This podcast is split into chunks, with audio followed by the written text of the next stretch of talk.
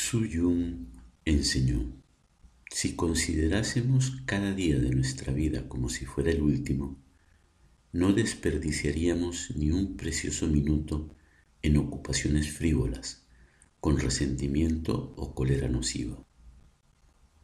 No nos olvidaríamos de mostrar amor y gratitud a aquellos que han sido amables con nosotros.